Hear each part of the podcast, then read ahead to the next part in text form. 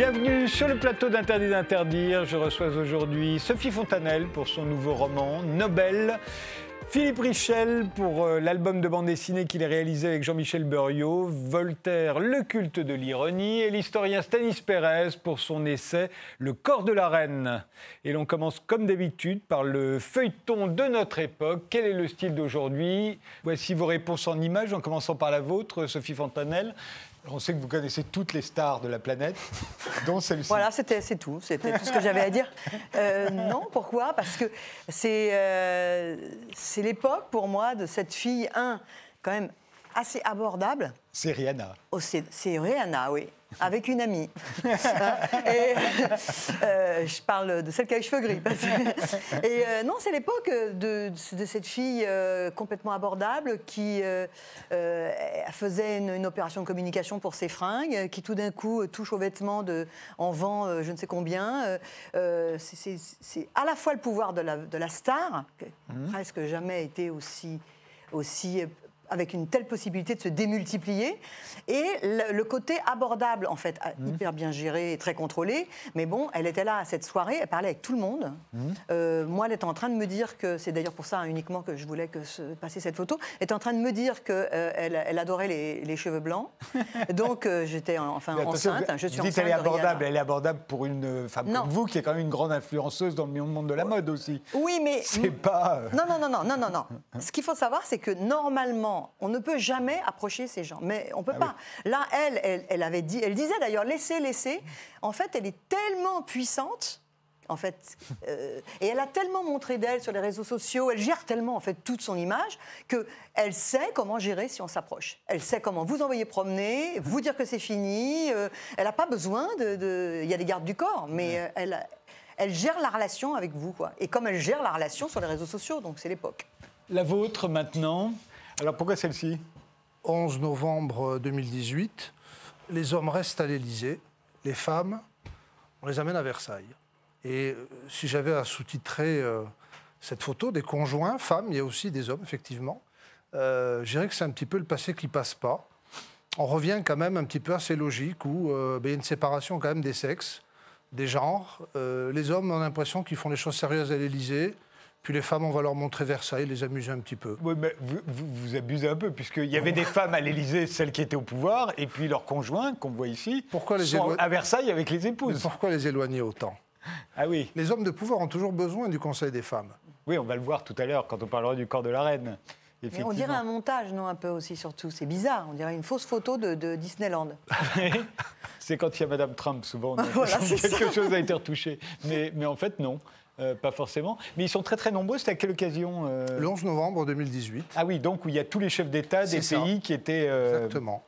Et j'ai trouvé que c'est enfin, une photo qui euh, représente, encore une fois, bah, peut-être ce, ce rapport de force encore traditionnel. Certes, ce ne sont pas des, des rois et des reines, mais tout de même, euh, cette, euh, cette séparation, j'ai trouvé que le fait de, j'allais dire, euh, un petit peu éloigner hein, euh, les conjoints, femmes, et aussi des hommes, euh, à Versailles, il y avait un côté, bon, bah, il faut bien s'occuper des dames, on va les promener, on va leur montrer de jolies choses. Et en plus, on revient quand même dans un des symboles de l'Ancien Régime.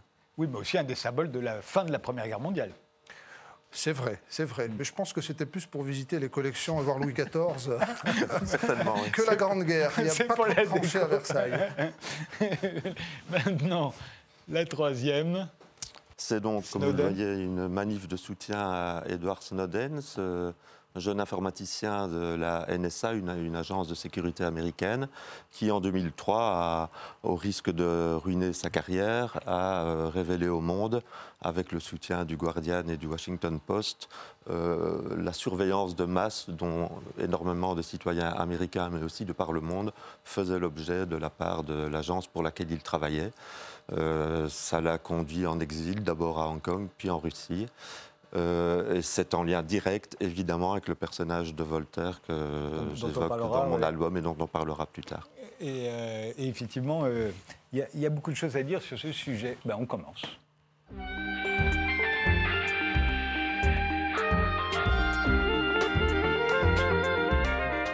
Sophie Fontanelle, votre nouveau roman s'intitule donc Nobel avec deux L E. Et, et je voudrais saluer votre courage, premièrement, pour la couverture. Parce qu'on peut revoir la couverture, euh, voilà, et, et voir mieux, c'est un tableau de Bernard Buffet. Oui. Et un tableau de la deux- dernière période de Bernard Buffet, c'est-à-dire celle qui est absolument vouée aux gémonies par la critique. vous auriez mis, si c'était pour avoir une piscine, vous, pourriez mettre, vous auriez pu mettre un David Hockney. Là, c'était bien Ah non, vu, mais- un Bernard tout le monde le Buffet- fait, ça. oui, voilà. Un Bernard Buffet, vous savez que ça peut vous coûter cher. Oui, mais je suis, ça revient, euh, Buffet. Hein. C'est pas du tout pour ça que j'ai mis, j'ai mis cette, euh, cette piscine. C'est parce que pendant que j'écrivais le livre, je, je cherchais des piscines pour un peu voir euh, si c'était possible de mettre des cyprès autour d'une piscine, cyprès. et, euh, et je suis tombée sur ce, ce tableau et, et- et à chaque fois que je montrais ce tableau à quelqu'un, il me disait Ah non, quelle horreur, pas Buffet. hein. bon, ça m'a confirmé qu'il fallait faire ça. Bon, il faut savoir que Bernard Buffet, d'abord, a été idolâtré par la critique, juste après la Seconde Guerre mondiale. Et puis ensuite, dans un deuxième temps, il a été, quand la peinture figurative a été moins à la mode, il a été voué aux gémonies. Et, Ben, je ne suis pas d'accord parce que du coup, j'ai fouillé pour argumenter auprès de- des- des ayants droit de Bernard Buffet. Et, et- et en fait, euh, moi, moi, j'avais des tas d'a priori et ils se sont tous effondrés. Maintenant, j'adore. Ils ont qu'à m'enfiler, hein, ils ont qu'à me filer celui-ci. Alors c'est vrai que c'est un roman qui se passe beaucoup autour d'une piscine, mais pas seulement. Autre raison pour laquelle je salue votre courage, c'est que le roman est dédié à Minou Drouet. Alors Minou Drouet est Elle est bien dédaignée, celle-là aussi. Totalement oubliée, la voilà, elle était charmante, elle était ravissante, elle avait 8 ans, elle écrivait des poèmes. René Julliard, l'éditeur de Françoise Sagan, euh, qui venait de publier Bonjour Tristesse, que Sagan avait écrit, elle était elle, mineure encore, ce qui avait été un énorme succès, a publié les poésies de Minou Drouet, qui ont été un énorme succès aussi. Et, et là, ça a été terrible. C'est-à-dire que Ça a fait rigoler tout le monde parce que Enfin, tout le milieu littéraire. Il y a aussi beaucoup de gens qui ont acheté ces poésies, qui les ont trouvées très jolies. Ah oui, non mais ah, attention, les poésies, elles sont, ce sont les poésies d'un- d'une petite fille de, de 8 ans, mais euh, elles étaient étonnantes. D'ailleurs, les André Breton, Cocteau, tous ces gens-là, quand ils, quand, ils, quand ils dédaignaient ces poésies, c'est- c'était, ils disaient c'est pas possible qu'une petite fille soit capable d'écrire ces poésies. Ils soupçonnaient que quelqu'un d'autre de les avoir écrites. Donc ça veut dire quand même qu'ils trouvaient qu'elles étaient pas mal. Euh, mais elle a été, euh, on l'a enfermée dans un bureau et pour, parce que pour la société des gens de lettres, pour lui, pour la payer, on l'a enfermée dans un, dans un bureau pour pouvoir lui reverser après de l'argent euh, pour savoir si elle avait vraiment écrit ses poésies. Et on lui a fait une interro écrite. Elle a dû, elle a Elle a dû faire des poésies, oui, comme ça, dans Ouais. cette pièce. sans Elle l'a fait. D'ailleurs, Julliard les a publiées. Elle l'a fait, mais non, non. Elle est, toujours, de- elle est toujours vivante, hein, Vous avez relu ces poésies, vous les aimez? Non, je peux pas dire que. Disons qu'en fait, quand euh, on lit ça maintenant, je trouve que ça a vieilli. Mais en revanche, euh, quand elle les récite, elle, quand je les, parce qu'il y a des émissions de radio, on entend les réciter, je trouve, je comprends le sortilège, le sortilège que ça a été pour, pour, pour toute une époque. Il y a quand même dans votre livre une espèce de tentative de réhabilitation. Puisque votre héroïne a 10 ans et elle-même écrit des poésies, euh, il y a euh, un éditeur qui vomit euh, Minou Drouet, enfin qui a vomi Minou Drouet, le- qui a vomi le souvenir de Minou Drouet, mais il y a un grand écrivain qui lui dit qu'elle était très bien. Donc, d'une certaine manière, dans votre roman, ça donne envie de lire Minou Drouet. Alors, Minou Drouet, c'est 1956 que c'est publié. Euh, m- mon livre se passe en 72 et je me demandais si ça faisait pas beaucoup de temps après quand même un phénomène de mode qui était Minou Drouet. Et puis en lisant là le journal inutile de Paul Morand, je tombe l'autre jour en 72, c'est quand même trop beau pile dans, dans l'action de mon livre où il dit surtout surtout ne jamais écrire en faisant parler des enfants, risque absolu de Minou. Et ça m'a confirmé qu'effectivement ça a duré ce- cette euh, fatwa sur Minou a duré très très très très Oui. longtemps. hein. Jusqu'à ce qu'on l'oublie, comme, euh, comme aujourd'hui. Et, euh, et justement, alors, troisième acte de courage, vous l'avez dit, le- votre roman se situe pendant l'été 72, et il n'y a absolument aucune allusion à l'actualité de l'été 72, qui était pourtant très riche. hein. Il y avait des attentats à Belfast, il y avait des Jeux Olympiques de Munich, il y a eu un changement de Premier ministre entre Chaban-Delmas et Mesmer. Or, depuis Wikipédia, on sait bien que tous les écrivains, dès qu'ils situent leur roman à main, ils vont chercher sur Wikipédia et ils font ça. ce que je viens de faire, à savoir, je peux vous sortir toute l'actualité du J'ai vu tout ça, mais euh, c'est. et vous, rien, aucune allusion. La télé vu- est éteinte, la radio aussi. Alors, plusieurs choses. J'ai vu tout ça, mais après, je me suis dit, c'est vu par une petite fille de 10 ans, même si la personne qui parle a, a plutôt 60 ans et qui raconte, c'est vu par une petite fille de 10 ans. À 10 ans, cette petite fille, elle n'a pas accès à tout ça. Ensuite, ils sont en vacances et ils n'ont pas la télévision en vacances, puisqu'à l'époque, on n'avait pas les réseaux sociaux. Donc, en fait, je me suis dit, non, cette famille est beaucoup trop obsédée à, à boire du pastis et à jouer à la pétanque pour s'occuper des infos. Ce qui les intéresse dans les infos, c'est euh, euh, des choses qui ont à, à ce qui se passe autour d'eux dans leur région, c'est-à-dire la, la- la loi du littoral qui va arriver euh, pas longtemps après. Donc il y a un des fils qui milite. La loi du la- littoral, il faut savoir qu'en France, euh, on a le droit de. Enfin, vous allez expliquer ça mieux que ça, moi, mais on ne peut pas s'accaparer euh, Non, le, bord, de, l'eau. mer. Donc, C'est-à-dire que tous les gens qui avaient des, euh, à un moment donné, dans les années 70, tous les gens qui avaient des pontons, tous les gens qui décidaient que c'était leur plage privée, euh, ont dû laisser l'accès euh, en s'immolant par le feu, tellement ça les ça- Dont ça- Brigitte ça- Bardot, d'ailleurs, à Saint-Tropez. Et, les gens de Saint-Tropez Oui, ont pu oui. Passer devant la, devant la maison de Brigitte Et il n'y a, y a que de très rares endroits, comme au Cap Ferré, encore un endroit, mais, mais qui- parce qu'il est classé d'une certaine manière, où, on- où on ne peut pas passer. Alors, euh, vous racontez une histoire d'amour, euh, mais une histoire d'amour bien particulière, parce que ce- les protagonistes ont 10 ans. Euh, et, ça, quand même, c'est assez osé, sachant que les enfants de 10 ans lisent pas des livres de 3 280 pages, Euh, surtout avec une couverture de Bernard Buffet. euh. donc, une histoire d'amour avec des protagonistes de 10 ans, c'est quand même culotté. Ben oui, mais ce, qui me plaisait, c'était l'idée de, de prendre un âge où l'érotisme, il est là, mais pas comme un érotisme. Euh, peut-être un petit peu de pas comme l'érotisme du bébé quoi. Il est vraiment là. On sait quand on touche le bras qu'on touche le bras. On sait où il faut pas aller. On sait il y a que tout, tout est là. Euh, ils jouent à se faire glisser sur une rampe dans une maison. Ils savent ils savent comprennent quand même euh, ce qu'ils sont en train de faire. Euh, Vous voulez dire Je que de se faire glisser sur une rampe dans une maison, c'est érotique? Ben, c'est-à-dire que dès qu'ils sont un peu dans le noir, il lui dit, le petit garçon, et si on allait, si on allait glisser sur la rampe Euh, C'est la récurrence de la proposition qui. euh, elle, elle finit par comprendre. Enfin, non, mais de toute manière, elle comprend pas. C'est, c'est- eux, eux, ils comprennent pas ce qui leur arrive. C'est juste que ça me plaisait que quand ils jouent dans la piscine et puis qu'il y en a un qui doit passer entre les jambes de l'autre, ben, ça me plaisait qu'en fait, mais même l'adulte se dise, oh là là, oh là là, mais qu'est-ce qu'ils Oui, font en fait, vous croyez que les adultes, ça va les intéresser une histoire d'amour où il n'y a pas de sexe et où on s'embrasse même pas avec la langue? Oh, je pense qu'il y en a beaucoup plus que vous ne pensez, euh, qui, qui- que, ça va, que ça intéresse exactement ça. un gros public. Exactement ça, parce que c'est une époque où les enfants n'avaient pas de portable, c'est une époque où les enfants étaient, étaient pour la connaissance de- du corps, de, de la sexualité, étaient livrés euh, à- aux propres expériences qu'ils allaient faire, à des choses qu'ils entendaient à travers des portes sans comprendre. Enfin, tout ça est mis, est mis dans le livre, puisqu'ils sont quand même très, très intéressés l'un par l'autre. Et, euh, et puis on verra bien, mais je crois que vous sous-estimez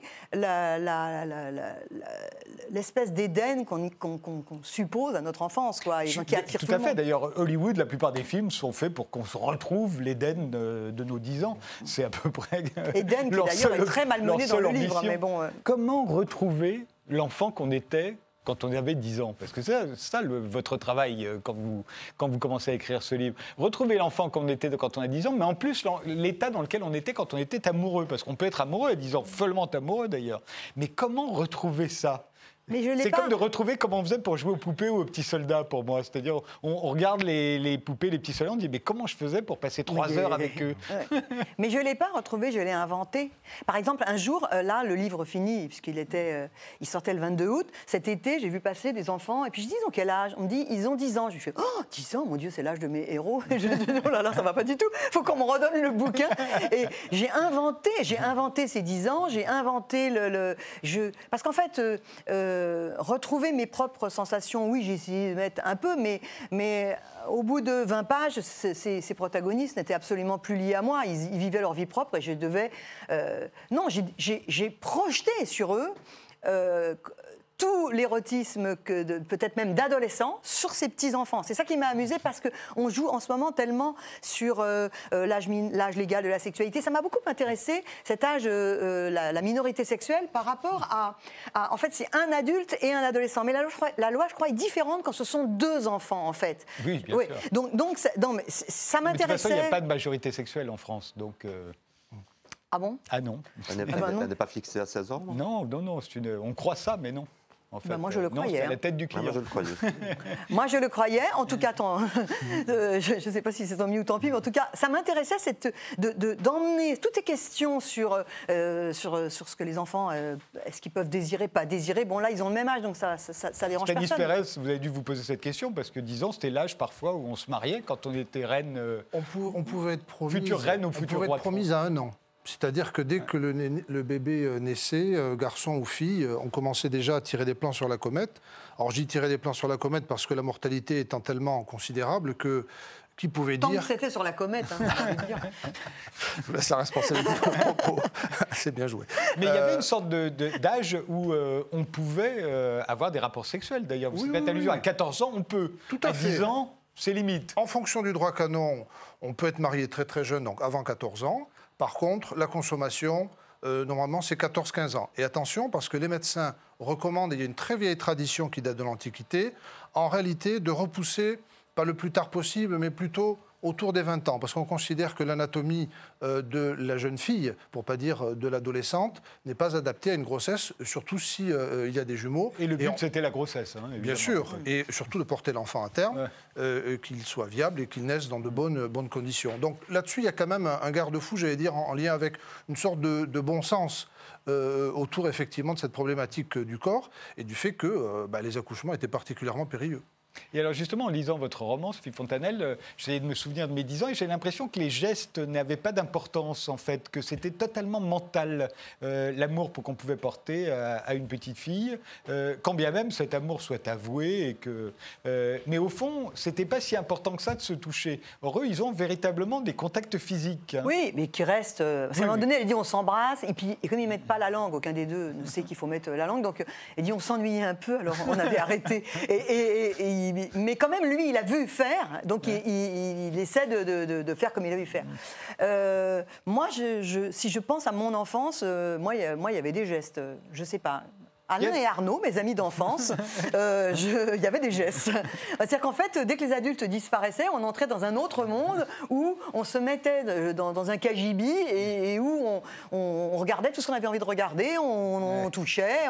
alors, euh, pas énormément, mais euh, enfin un petit peu. Mais en revanche, on avait peu d'images de la sexualité à cette époque-là, alors qu'aujourd'hui, ils les ont toutes. Aucune, et c'est pour ça que je trouvais intéressant de, de raconter, ce- parce que pourquoi, pourquoi se mettre à raconter l'histoire de- de- d'enfants des années 70 Ben Justement, parce qu'ils n'avaient pas de représentation, ils avaient très peu de représentation de la sexualité, et, la, et du coup, ça les fait aller très loin à des moments, euh, et ça les met aussi euh, euh, dans un dans une, une jubilation, euh, parce que vraiment tout est, un- tout, tout est interdit, mais pas parce que c'est YouPorn qu'on va regarder en cachette. c'est tout complètement qui est interdit, jusque, jusque euh, ce qu'on fait avec ses doigts. Arrive euh, le troisième personnage, une autre petite fille. Alors là, rivalité, jalousie, manipulation euh, du petit mâle qui lui reste totalement béat. En fait, j'ai l'impression que la morale de votre roman, c'est qu'il n'y a pas de petite fille, il n'y a que des femmes. Non, mais ce qui se passe quand même, il faut dire, sinon, sinon ça fait juste bon, l'imbécile qui a fait euh, euh, le, le- le fameux trio. Quoi. Euh, c'est, ce qu'il faut dire, c'est que et Annette, l'héroïne de, de 10 ans, elle écrit des poésies. Et le petit garçon, lui, il veut écrire des poésies, il ne sait pas en écrire. C'est ça le, le thème du livre. Et que Annette, elle va plus tard avoir le prix Nobel et que c'est Oui. là qu'elle raconte tout ça. On va pas se gêner, on lui a donné le, prix Nobel. Et donc, en fait, comme elle va avoir le prix Nobel, elle, évidemment, elle ne le sait pas, mais elle est douée et lui n'est pas doué. Et elle, elle inverse. C'est-à-dire qu'en fait, euh, elle inverse le truc du le système du troubadour. D'ailleurs, je dis au début, je savais qu'il y avait les hommes, un, un genou à terre au pied des balcons, etc. Enfin, elle dit, je, je sais que tout ça existe. Ben moi, quand j'étais enfant, je suis tombée amoureuse d'un garçon et j'ai voulu être, moi, le troubadour. Et j'ai voulu qu'il soit, lui, en haut du balcon, à recevoir, en fait, La mes muse. poésies et mon amour. Et ça marche pas du tout. Le petit garçon, ce qu'il fait, c'est qu'il remise les poésies pour aller les donner à une autre en se disant c'est quand même un super moyen de séduire. Et, et il prend sa force, il prend son feu, en fait. C'est ça, ce- son, son histoire. C'est l'éternelle domination masculine. C'est ça, en fait, la morale, la morale de votre histoire. C'est Oh, l'éternelle. mais elle de- se venge un peu. Parce que moi, je pensais comme vous. Et puis l'éditeur, à un moment donné, il m'a dit Dis donc, ta petite fille, là, tu penses que c'est une victime? Et je dis Merde, il dit Quand t'as le prix Nobel, t'as quand même un beau Ouais, dédommagement, ouais. quoi. Ouais, Donc fait. en fait, non, elle, elle, elle encule un peu à sec à la fin. Et puisque vous parlez de. euh, le vocabulaire, justement, puisque euh, je ne sais plus qui vous citiez tout à l'heure, qui disait euh, qu'on ne. il Paul Morand. Pas, Paul Morand. Parlait de- dès qu'on fait parler les enfants dans un livre, là, vous devez faire parler des enfants. Comment, quel, euh, il parle avec délicatesse, il s'exprime bien, mais il ne s'exprime pas non plus totalement comme des adultes. Euh, Ah, C'était tout le propos, parce qu'au début, j'avais écrit le livre tout en langage bébé. Donc euh, la porte était rikiki. le- Et, mais c'était normal. Pour sortir l'histoire et me mettre au niveau des enfants, j'ai fait ça. Et ensuite, je me suis dit, non, moi, je ne suis, pas, je suis pas là en train de raconter. c'est pas, il n'est pas question. L'idée, c'est pas de, se- de, de faire l'enfant. L'idée, c'est de regarder comment une femme qui est. euh, trouvais ça intéressant. Comment une femme qui reçoit le prix Nobel n'a jamais raconté cette histoire, qui est le moment où elle se met à écrire, et comment elle, elle revoit, en fait, et donc c'est la voix de cette femme. Eh, j'ai triché. Parce que sinon, euh, au bout de 20 pages, vous vous Oui. dites, euh, bon, je vais aller regarder Bisounours à la place, il y a des images. Oui, oui. Sinon, il n'y avait Voilà. que les enfants qui allaient vous lire. Le roman s'intitule donc euh, Nobel. Il vient de paraître chez Robert Laffont avec une couverture euh, représentant un tableau de Bernard Buffet.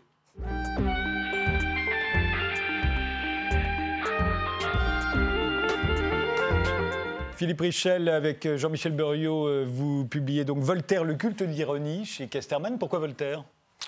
Euh, en fait, c'est un projet qui, date d'une quinzaine d'années, devant la montée des intégrismes religieux depuis l'ayatollah Khomeini et puis le, GIA algérien, Al-Qaïda, etc. On s'était dit, tiens, ce, ce serait intéressant de parler des Lumières, de faire une série courte sur les Lumières.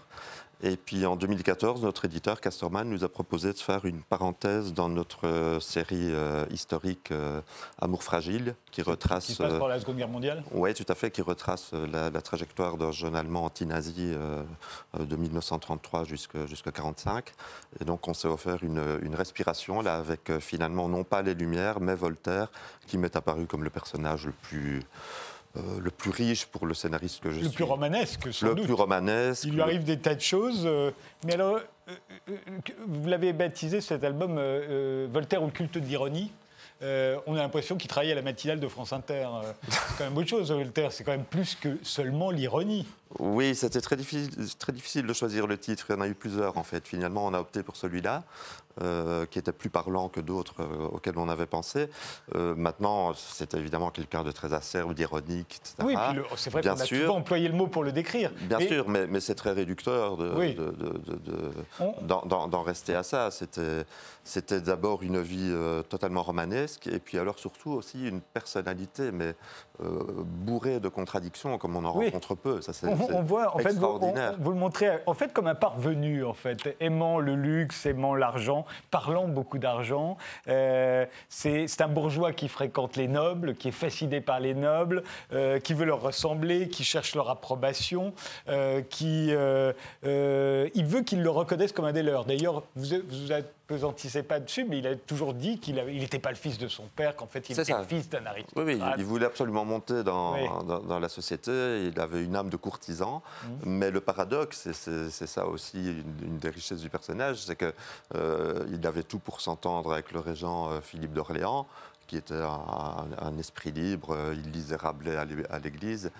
Euh, et Voltaire avait tout pour en faire son allié. Et puis Voltaire, euh, pour épater la galerie chez des ennemis du, du régent, a lu des pamphlets atroces contre, Contre le le régent. régent, oui. Ah, ce qui lui a valu d'être embastillé Il, pendant, il- il pendant a 11 d'ailleurs, mois. euh, il a d'ailleurs, euh, il partageait aussi le libertinage avec le régent, parce que vous le montrez comme un libertin qui fréquente. Oui, quand il était jeune, oui. quand il était fait, jeune, oui, il fréquente oui. une société qui s'appelait le Temple, Oui, tout à fait. là, euh, où on ne cesse de dire du mal de Dieu, de l'Église, du roi, de tout le monde. Dirigé d'ailleurs, il faut le souligner, par un, par un abbé. hein. par un abbé sodomite.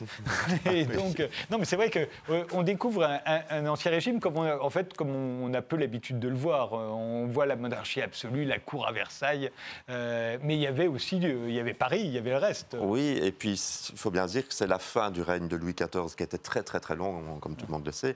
Et là, euh, beaucoup de gens en avaient vraiment marre de Louis XIV. Donc quand Philippe d'Orléans est arrivé, ça a été une respiration et, un regain d'espoir. Maintenant, moi, j'ai euh, en fait bien euh, identifié trois périodes dans la vie de Voltaire. Il y a sa jeunesse. euh, où il est parfois inconséquent, un peu, un peu léger. Euh, et durant ces années de jeunesse, son rêve ultime est d'être le nouveau Racine, en fait, d'être un auteur de théâtre. euh, Oui, peut-être un reconnu. homme de lettres, et, et à l'époque, pour de- être un de grand théâtre. homme de lettres, c'est le théâtre. C'est le théâtre, voilà. Ouais. Donc il écrit des tragédies. Tantôt ce sont des grands succès. Alors oui, on là, en parlera parce que. et tantôt, ce sont des échecs qui le plongent dans des périodes d'accablement terribles, parce qu'il est- c'était quelqu'un de très sensible aussi, évidemment. Et puis, alors, à la suite d'un différend privé, en 26-28, il est obligé de s'exiler et il a le choix de son pays d'exil et il choisit l'Angleterre, un pays qui le fascine depuis toujours.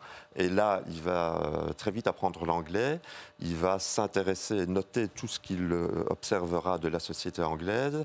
Euh, et il va être vraiment, littéralement fasciné. Parce et il devient philosophe à cette occasion. Oui, c'est à ça que je voulais venir.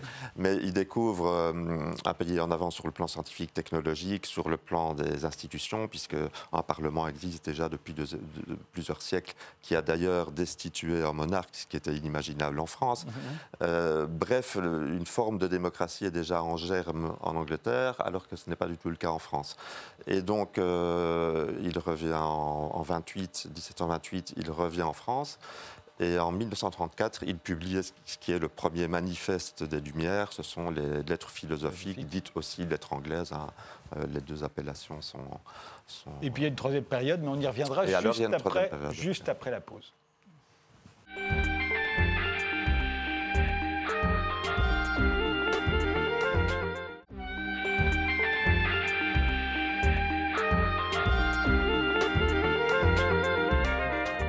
Mes invités sont aujourd'hui Sophie Fontanelle pour son nouveau roman Nobel, l'historien Stanis Pérez pour son essai Le corps de la reine et Philippe Richel pour l'album de bande dessinée qu'il a réalisé avec Jean-Michel Beuriot Voltaire, le culte de l'ironie. Alors, euh, continuons à feuilleter cet album, euh, euh, Philippe Richel. On, voit qu'au XVIIIe siècle, la liberté sexuelle, il y avait une vraie liberté sexuelle qui régnait, y compris pour les femmes, et y compris pour les femmes de bonne famille. Voltaire collectionne les maîtresses. ce ne sont pas des courtisanes, ce sont des, jeunes femmes bien élevées qui sortent de tous les milieux et qui, et qui révèlent une véritable liberté. Celle-ci, qui est une des premières, vient le, vient le rejoindre habillé en homme euh, alors qu'il est consigné dans ses quartiers à l'ambassade de France, ça se passe à La Haye. Euh, elles n'ont pas froid aux vieux, euh, les femmes de l'époque. Aujourd'hui, on veut absolument nous non, c'est vrai, dire qu'elles étaient des esclaves, pas le moins du monde. Non, et là c'était une aventure sans lendemain, mais, mais c'est vrai que quand on voit le personnage d'Émilie du Châtelet qui était oui, qu'on verra après, vraiment, qui est la vraie femme la, de sa vie. La, femme de sa vie, c'était une personne tout à fait libre, éminemment érudite. Elle a, elle a traduit en français les principes de Newton elle s'intéressait à la chimie, à toutes les sciences en général, à l'astronomie. Euh, il avait aussi beaucoup d'affection et d'amour pour certaines de ses comédiennes, euh, essentiellement Adrienne Le Couvreur, qui était une vedette de la comédie française. Qui elle aussi était à la fois célèbre et très très libre. Euh, ça vous très, très libre, Ça vous trouvez pas assez énervant d'ailleurs, Sophie Fontanelle, qu'on veuille absolument que toutes les femmes, à part celles qui ont vécu au cours des 30 dernières années, aient été des esclaves oui, bah évidemment, ça m'exaspère. Mais c'est surtout, dès qu'on fouille, on, dès qu'on fouille, on trouve, des, on trouve que ce n'est pas le cas. De même que l'autre jour, j'entendais euh, un homme qui dirige, euh, un des directeurs de la Bibliothèque nationale d'une certaine recherche, on lui disait, mais on perd, on perd nos archives. Et il disait, euh, on perd tout le temps des archives, on passe, on passe notre temps à perdre de la documentation, notamment tous les écrits des femmes. et là, le, le, le dit, ah bon, les femmes, elles écrivaient il dit, bah, Elle dit, oui, elles écrivaient et on jetait. La plupart des romans du XVIIIe siècle sont écrits par des on jetait aussi beaucoup. Donc, non, oui, il y a c'est de l'ignorance. On va se battre contre ça. Et euh, alors, on, l'a vu, euh, euh, Voltaire est un homme qui a toujours voulu être homme de lettres et uniquement homme de lettres. Et, vous montrez bien à quel point, à l'époque, ça passe par la flatterie. C'est-à-dire qu'il ne suffit pas d'écrire une pièce, sa première tragédie Oedipe, encore faut-il la faire jouer. Pour la faire jouer, il faut avoir des soutiens. ça va être comme ça pendant une bonne partie de sa vie. Hein. Oui, mais là, j'ai envie de vous répondre que c'est peut-être encore le cas de nos jours. Il faut des relais, il faut des, des portes Pour que ça se vende. De notre côté aussi, on est d'accord que c'est le cas de nos jours. pour, placer une pièce, etc., euh, entrer dans un métier artistique comme ça, c'est pas, c'est pas, c'est pas facile du tout. Si on peut, si on peut avoir des relais, des appuis, euh, ça facilite les choses, évidemment. Mais enfin, là, à l'époque, enfin, aujourd'hui, on pourrait dire qu'il y a un marché.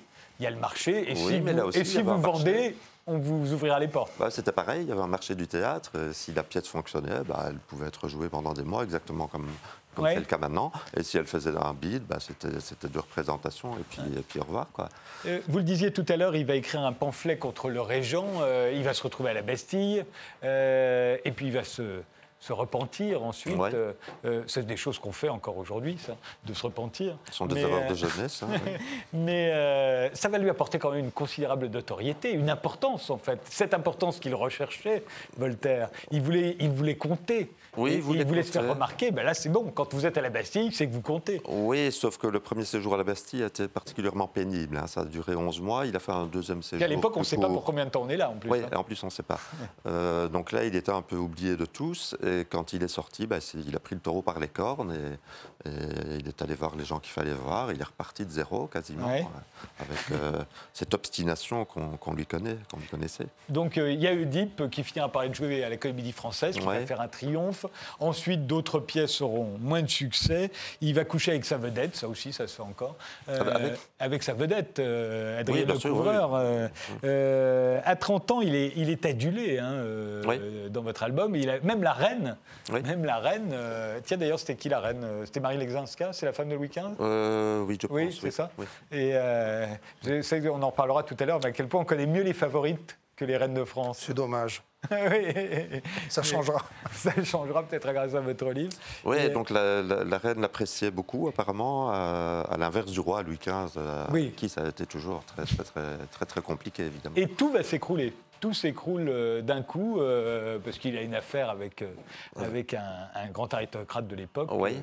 Euh, Rohan Chabot. euh, Il veut, aller, il veut aller porter plainte et il demande à ses amis aristocrates d'aller avec lui au commissariat. Et là, parce qu'il s'est fait rouer de coups par les valets de Voilà. Rohan Chabot. Et il redécouvre là, parce qu'il le savait déjà sans doute, euh, certainement, il se rend compte qu'il y a une véritable solidarité de caste Ouais. et que malgré tous ses efforts, cette caste, il n'en fera jamais partie. Voilà. Hein, et que, il est, il est vraiment et que aigri. personne ne le soutient euh, Voilà. contre Rohan Chabot. Et il se retrouve à nouveau à la Bastille. Oui, parce qu'avant ça, il est allé dans les de Paris Ouais. euh, pour engager des, des petites frappes pour aller régler son compte à Rohan Chabot. Euh, malheureusement, il est tombé sur un indique de la police, donc il a été arrêté. Et, voilà. et c'est là qu'il a dû. euh, Et c'est là qu'il part pour l'Angleterre. Après un bref séjour à la Bastille, Bastille, d'une quinzaine de et, jours. qui, ouais. et qui devient philosophe au fond. Émilie du Châtelet, qui est vraiment la femme de sa vie, avec qui il va passer quoi, pratiquement 15 ans, 16 ans, elle est mariée, ça ne pose pas de problème à, à Voltaire. En Ça- revanche, elle prend un amant, ça, ça lui pose plus de problèmes. Mais ça ne pose de problème à personne. Le, le- le mari est militaire, il est toujours parti en garnison. Il sait que Voltaire. euh, Mais il ne pense pas que Voltaire couche avec sa femme. je, si, si, je pense que si. ouais, je pense qu'il le soupçonne et que voilà quoi. Enfin, quand tout à coup elle tombe enceinte, il est sûr qu'il est de lui. Oui, parce que ça, c'est une mise en scène organisée par Voltaire. C'est très drôle. Bon, mais elle est- mais l'enfant n'est pas de Voltaire non plus. On a l'impression Euh, qu'il est, il est un peu impuissant, Voltaire, euh, au fond. Ben, il était vieux à l'époque, hein, donc Ouais. il avait peut-être des circonstances. mais même quand il est jeune, il n'a pas l'air d'être. euh, Non, plus, il est plus dans la conquête que dans, que Ouais. dans, que dans l'acte. Ça, ça paraît évident. Et, et finalement, la, la fellation, euh, ça fétichise de la fellation, on a l'impression. Ah, un peu ce que vous l'avez laissé entendre, quand même. Ouais. Et puis, il y a l'affaire du chevalier de la barre, alors qui va Oui. changer complètement euh, encore euh, son statut. Euh, l'affaire du chevalier de la barre, alors c'est une affaire totalement ridicule. Incroyable même. Oui, c'est rien. C'est une, une crotte posée sur la tombe, une tombe dans un cimetière. Ouais, tout à fait. Et puis ça devient, c'est à Abbeville et ça devient un truc. Alors là, on est dans l'obscurantisme le plus total. Total. Il faut des coupables, il y a blasphème, il y a sacrilège, et ça va, et ça tombe sur trois jeunes gens, euh, la- chevalier de la barre. J'en parlais tout à l'heure, c'est la troisième partie de sa vie, donc sa vieillesse. Il est retiré au château de Ferney, près de la frontière, frontière suisse, parce qu'il a évidemment toujours rêvé de, de se Et il a beaucoup d'argent, d'ailleurs, d'où vient poussée Il est très, très, très, très riche, parce qu'il avait l'art de le faire fructifier. Il a investi beaucoup dans des compagnies maritimes. Oui, on lui a dit. on- Aujourd'hui, on dit qu'il avait investi dans le, le commerce des esclaves. C'est possible, même probable, euh, oui. oui.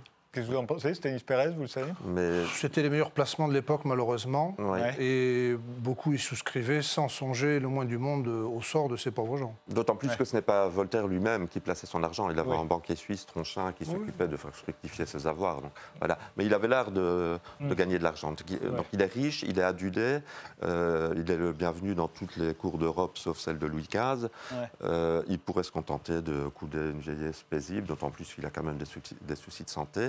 Et là, il, va s'investir dans trois grandes, euh, au moins trois grandes affaires judiciaires, euh, dont les principales sont l'affaire Calas et l'affaire Labarre. L'affaire Calas, c'est euh, en deux mots l'histoire d'un commerçant toulousain qui est accusé d'infanticide sur la personne d'un de, ses fils qui voulait prétendument se convertir au catholicisme. Il a été exécuté. Et Voltaire n'avait pas de sympathie euh, particulière pour Calas. Euh, il se disait, tiens, il, est peut-être coupable. Euh, mais à la manière d'un bon avocat d'aujourd'hui, il s'est dit, mais on ne peut pas condamner à mort sans, sans preuve, sans, éléments probants. Et le dossier était vide d'éléments probants. Du coup, il a fait marcher tous ses relais pour obtenir, et il l'a eu d'ailleurs, la réhabilitation pardon, de, euh, de Calas. Alors, euh, le chevalier de la barre, c'est de, les implications sont beaucoup plus grandes. C'est encore pire, c'est encore pire. Là, on frise l'absurde, c'est grotesque au possible. On, est en 1765 et nous racontons d'ailleurs l'affaire Labarre en parallèle avec, euh, avec la vie de Voltaire. un jeune homme de 19 ans à Abbeville, ouvert aux idées nouvelles, bah, euh, il sort le soir boire un coup avec ses potes, etc. Et puis euh, il va se retrouver euh, dans, les griffes d'un magistrat teigneux et va être accusé d'avoir nuitamment vandalisé le Christ en croix, en, bois, pardon, qui orne le pont principal d'Abbeville. De, trois coups de couteau. D'avoir maculé une tombe avec des excréments, comme vous le disiez, et de ne pas s'être découvert au passage d'une procession religieuse. Et c'est sur euh, ces chefs d'accusation qu'il va être euh, euh, soumis à la question, ordinaire, extraordinaire, et puis enfin condamné à mort, exécuté. Après des tortures voilà. comme c'était le cas. Voltaire ne prend connaissance de l'affaire qu'après la mort de la barre. Il sait qu'un de ses complices, entre guillemets, a été condamné à mort par contumace et vit aux Pays-Bas. il va le faire engager dans l'armée de son ami Frédéric de Prusse et il va s'employer, mais il n'aura pas l'occasion d'arriver au bout de l'affaire, s'employer à obtenir non pas la grâce royale, mais vraiment euh, la reconnaissance de son innocence.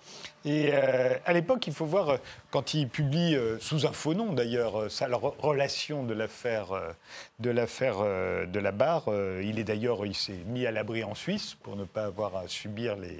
les parce qu'il est très menacé à l'époque. Oui, tout à fait. Et il est l'homme le plus célèbre d'Europe quand même, avec, avec Jean-Jacques Rousseau.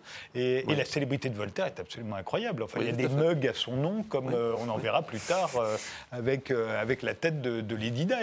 oui, tout à fait. C'est totalement dingue, la célébrité de, de, Les gens veulent savoir tout sur sa vie, sa vie intime, comme sur Rousseau d'ailleurs. Oui, tout à fait. Exactement comme aujourd'hui. Il revient à Paris à la fin de sa vie. Il connaît un, succès de foule tout à fait considérable. C'est là qu'il finira ses jours d'ailleurs. L'Église refusera qu'il soit enterré à Paris intramuros, donc il sera enterré près de Troyes. Euh, mais alors en 1791, les révolutionnaires vont ramener son, son corps à Paris et il sera le premier euh, locataire, si j'ose dire, du Panthéon. Et il est mort à 83 ans. Euh, très souvent, on croit qu'à l'époque, vu que l'espérance de vie était à 48 ans, qu'à 48 ans, on était vieux. Non. À 48 ans, on avait 48 ans. on était vieux à 83. C'était la mortalité infantile qui faisait que, et les épidémies aussi, bien voilà, que l'espérance de vie était plus courte, mais on n'était pas, on vieillissait pas précocement comme, comme aujourd'hui. Euh, ça vous a pas donné envie, parce qu'il y en a eu d'autres qui ont eu des, vies euh, particulièrement aventureuses comme ça, euh, et riches en suspense, en, et, très romanesques. On, pense à Diderot. Ah oui Oui. Tiens, j'aurais pas cru que c'était aussi passionnant, dis donc. si, si. Si, il a eu plein de choses. Il y a de quoi faire, oui. Voltaire euh, ou Le culte de l'ironie, c'est donc euh, paru chez Kesterman.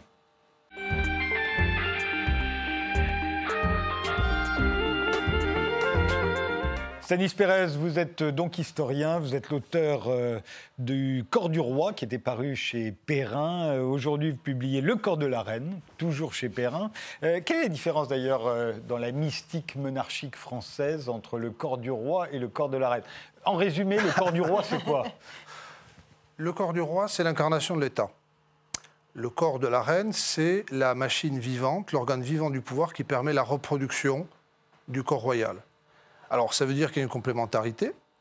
Moi, quand j'ai commencé avec le corps du roi, parce que j'avais beaucoup travaillé sur la santé de Louis XIV, sur la médecine, etc., je me suis dit, parce que j'ai découvert des archives et des documents qui avaient été assez peu exploités, ou en tout cas, il y avait des études qui étaient un petit peu éclatées, un petit peu éparpillées, euh, que ça méritait, ce corps des reines, euh, une synthèse, et euh, si possible, équivalente à celle du corps du roi. Le corps du roi, on parle souvent, euh, je dirais entre spécialistes ou non spécialistes, des deux corps du roi. Mhm. C'est une vieille théorie. Euh, Rappelez à nous d'ailleurs. Alors, c'est la vieille théorie des deux corps du roi, un corps mortel, un corps immortel, qui permet de penser euh, la continuité, l'immortalité de l'État. Très bien. Le roi est mort, vive le roi. Exactement. Bon. Alors, ça, c'est une vieille théorie qui fonctionne plus en Angleterre, je crois, qu'en France, et pas du tout en Espagne, alors qu'on est dans une monarchie très catholique. Mais bon, ça, c'est secondaire. Euh, le corps de la reine, ça permet, je crois, et c'est ce que j'ai essayé de, de montrer dans cet ouvrage, euh, il y a une complémentarité, et on pensait cette complémentarité d'ores et déjà euh, dans l'Ancien Régime. Alors, d'un côté, c'est vrai que quand on regarde la biographie de ces reines, mariées de force, euh, souvent ce sont des étrangères qui, à 5, 6 ans, 7 ans, une dizaine d'années, voire parfois c'est vrai un petit peu plus, mais quand même, euh, on les prend, on les force à euh, franchir la ça- frontière. Quand ça parlait comme ça, on croyait que c'est du trafic d'êtres humains. ce sont des Alors- princesses, ce sont des mariages arrangés. C'est un trafic, c'est un échange. Alors, un échange, dirait-on, de bons procédés, sauf que bah, pour les principales intéressées, on ne leur posait pas euh, la question de savoir si bah, elles étaient favorables ou pas. Souvent, elles étaient promises, euh, comme j'ai dit tout à l'heure, euh, dès, le, dès le berceau, parce qu'on essayait de- d'arranger des, des solutions, on va dire, à la fois matrimoniales et diplomatiques pour éviter des guerres. En réalité, ça ne fonctionnait pas. Par contre, ce qui fonctionnait, c'est cet échange. Et euh, là-dessus, d'ailleurs, les historiens et les anthropologues euh, ont montré que bah, dès l'apparition des premières communautés euh, humaines, en fait, il y a cet échange des femmes qui est essentiel. Euh, J'allais dire non pas au renouvellement euh, génétique, mais simplement à la mise en, en- en réseau, si on peut employer euh, cette formule, la mise en réseau de différentes communautés. Donc là, on a des royaumes. dans la préhistoire, on, on- Bien sûr. les filles, les femmes épousent dans, la- dans le clan d'à côté. Et Il y a ça dans le roman montré. de Roy Lewis, C'est pourquoi j'ai mangé mon père. oui, tout à fait. Par exemple. Bon. Et en l'occurrence, euh, ces royaumes qui se font la guerre s'échangent euh, des jeunes femmes. Alors ça veut dire quoi? Ça veut dire que ces reines de France, euh, ce sont des étrangères. Des princesses étrangères. Ce sont des princesses étrangères qui parfois arrivent dans le royaume sans connaître un seul mot euh, de la langue qu'elles vont devoir pratiquer. Alors il y a des situations parfois un peu, co- un peu cocasses. Quand Marie de Médicis, qui est une italienne, euh, arrive en France pour épouser Henri IV, elle a droit à des discours très très longs en français, alors qu'elle ne connaît rien au français, mais euh, bon, bah, elle fait bonne figure, elle essaie de s'adapter, puis mais- elle apprendra plus tard, bien sûr. Mais Stanis Pérez, euh, les princesses sont étrangères et il y a une grande variété, hein, quasiment. On va chercher dans tous les Oui, pays. tout si à vous fait. regardez les Anglais, euh, au 19e, ils, ils- ils n'épousent que des princesses allemandes. À la fin, ils deviennent allemands. La, la famille royale Oui. britannique est une famille allemande. Alors c'est vrai, mais euh, Elle est d'ailleurs obligée de changer de nom ce qui est important aussi... pour la guerre de de- 14. Ce qui est important de signaler, c'est que euh, finalement, ces sociétés d'ancien régime, alors oui, il pouvait y avoir de l'obscurantisme, de la superstition, beaucoup d'usages euh, qui nous choquent. Et c'est normal parce que les choses ont évolué et on n'est plus euh, dans, la même, dans la même civilisation, on n'a plus les mêmes valeurs. Mais il se méfie effectivement quelque part aussi d'une forme de, de consanguinité. Alors, on a beaucoup dit, les mariages étaient effectivement intervenaient très très tôt. Euh, en fait, la consommation intervenait plus tard. Il y avait beaucoup de consanguinité et quand on regarde dans le détail, c'est de la consanguinité, mais euh, j'allais dire euh, transfrontalière. Et en réalité, on a des biologistes qui ont travaillé sur la génétique de, de ces rois de France, par rapport notamment aux Habsbourg, même par rapport à l'Angleterre, par rapport à l'Espagne. Il y a beaucoup moins de problèmes de consanguinité euh, en France. Alors parfois, euh, en fonction euh, du droit canon, donc de ce cadre juridique qui était imposé par l'Église, eh bien, on essayait de voir si on pouvait quand même aller chercher une cousine parce que dans la succession, c'était intéressant pour rajouter à l'ensemble du royaume euh, un duché, un comté, etc., etc. Il fallait demander une dispense au pape. Le pape, la plupart du temps, il disait rien et euh, il accordait euh, la dispense. Mais là aussi, euh, il y a tellement d'incertitudes, euh, il y a tellement d'incertitudes par rapport, j'allais dire, à ces, à ces naissances, euh, que euh, quelque part, le patrimoine génétique, il était, il était sans cesse euh, euh, renouvelé. Quand je dis incertitude, c'est savoir qui était le père. Euh, et là aussi, on a parfois euh, des situations un petit peu, un petit peu cocasses. Pour Louis XIII, notamment, était-il le père de Louis XIV Alors voilà, de reines, de reines qui sont enceintes et euh, tout le monde se réjouit, mais finalement, euh, bah, le roi peut toujours avoir, euh, avoir un doute. Euh, il était important de montrer qu'il y avait cette image de, de fécondité. Alors, ce n'est pas tellement l'image du couple uni. Ça, c'est quelque chose qui est plutôt rare en réalité, même dans les représentations. C'est l'idée que euh, allait créer une dynastie et que tout ce qu'on était en train de construire, ça allait durer parce qu'il y aurait des successeurs. La hantise absolue dans les sociétés euh, d'Ancien Régime, et je parle notamment euh, de la France à partir du XVIe siècle, c'est revenir au système de la guerre de Cent Ans. C'est-à-dire, il n'y a pas de successeur, il y a une loi salique, c'est-à-dire normalement les filles ne succèdent pas pour que si elles se marient à un étranger, le royaume ne parte pas, entre guillemets, euh, sous tutelle étrangère. Il y a une telle obsession de ne pas retomber dans cette guerre de Cent Ans qui était une guerre civile Donc la euh, division, en fait. terrible. Voilà, pour qu'il n'y ait pas cette division, à un moment donné, on a tout focalisé sur il faut un roi, il faut une reine. Le premier mâle sera le dauphin, on espère effectivement qu'il survive, et puis comme ça, on va chercher des princesses un petit peu partout, même si euh, les rois n'en ont que faire, hein, c'est le cas de, François Ier euh, qui épouse la sœur de Charles Quint. Euh, il est capturé à l'occasion des, guerres d'Italie, il part en Espagne, il est retenu en otage et bah, en fait il va laisser, il va livrer en otage ses propres enfants. Ça lui permet de rentrer en France et la contrepartie, bah, il va être obligé D'épouser. euh, d'épouser la sœur de son ravisseur dont finalement personne ne voulait. Bon. Euh, et le résultat, c'est que quand euh, cette pauvre femme arrive en France, elle connaît pas, évidemment pas le, elle connaît pas le français euh, et elle se retrouve en fait dans une posture très très inconfortable parce que elle représente euh, la, la sœur de celui qui a capturé le roi et qui a infligé un camouflet terrible euh, au royaume. Et en fait, euh, cette pauvre femme, Éléonore d'Autriche, personne n'en parle. C'était une reine de France, c'était la sœur de Charles Quint. Il y a très très peu de représentation. Et euh, moi, j'ai quasiment redécouvert, en tout cas découvert, euh, cette femme euh, qui a partagé la vie de, de François Ier pendant de nombreuses années, mais qui n'a quasiment laissé Mais c'est aucune c'est trace. d'ailleurs la question qu'on peut se poser. à quoi ça sert la reine de France, à part pour faire évidemment l'héritier qui va succéder, mais sinon on a l'impression qu'elle n'a absolument aucune fonction. Et encore, euh, et je vous redis ce que je disais tout à l'heure. Très souvent, on se souvient mieux des favorites. Je me souviens mieux de. Diane de Poitiers que la, la favorite d'Henri II que de. Bon, c'est vrai que cela oui, mais parce qu'il y a des anecdotes et qu'on a très tôt, euh, dès le XVIe siècle d'ailleurs, et vous avez raison de citer le cas de, de Diane de Poitiers, on a fantasmé sur ses favorites. Pourquoi? Parce que, euh, euh, et avec le cas de Diane de Poitiers, c'est vraiment très très clair, elles étaient censées être plus jeunes, plus belles, euh, entre guillemets plus coquines que la reine attitrée. Et il y avait une sorte, j'ai employé le- le- l'expression de guerre des corps, c'est-à-dire une concurrence entre la reine et effectivement la favorite une sorte de, de haine, ou en tout cas à distance, de, de rivalité. la favorite ayant été choisie, elle a séduit, alors Oui. que la reine souvent. Mais si Exactement. Si je puis me permettre, euh, Diane de Poitiers était plus âgée qu'Henri II. Oui, mais plus. alors, a priori, C'est une elle, exception, elle hein. avait, elle avait de beaux restes et Oui. elle a inspiré quantité de peintres et de, et de sculpteurs, à tel point qu'aujourd'hui, euh, dès qu'on a une œuvre du XVIe siècle, une représentation de Diane nue, on dit ou on pense que c'est Diane de Poitiers. Mais euh, euh, revenons sur le, le corps de la reine, euh, parce qu'il faut les sélectionner, ces reines. Alors, euh, Oui. vous le dites, il faut qu'elles soient jeunes, hein, Oui. euh, fertiles, c'est la fécondité d'abord. Exactement. Mais joue aussi la séduction, parce qu'il va falloir qu'elle soit attirante pour le roi pour qu'il ait envie de remettre ça assez souvent jusqu'à ce qu'il parvienne à avoir un héritier mâle. Et puis il y a la fidélité. Euh, c'est Oui. quand même très important. Il faut que, le- dans la mesure du possible, on ait le moins de doutes Alors, possible. Que... Tout à fait. Et là, c'est, euh, euh, on touche au- à la grande différence entre le statut du roi, qui peut avoir des favorites, qui peut avoir des maîtresses, qui peut folâtrer.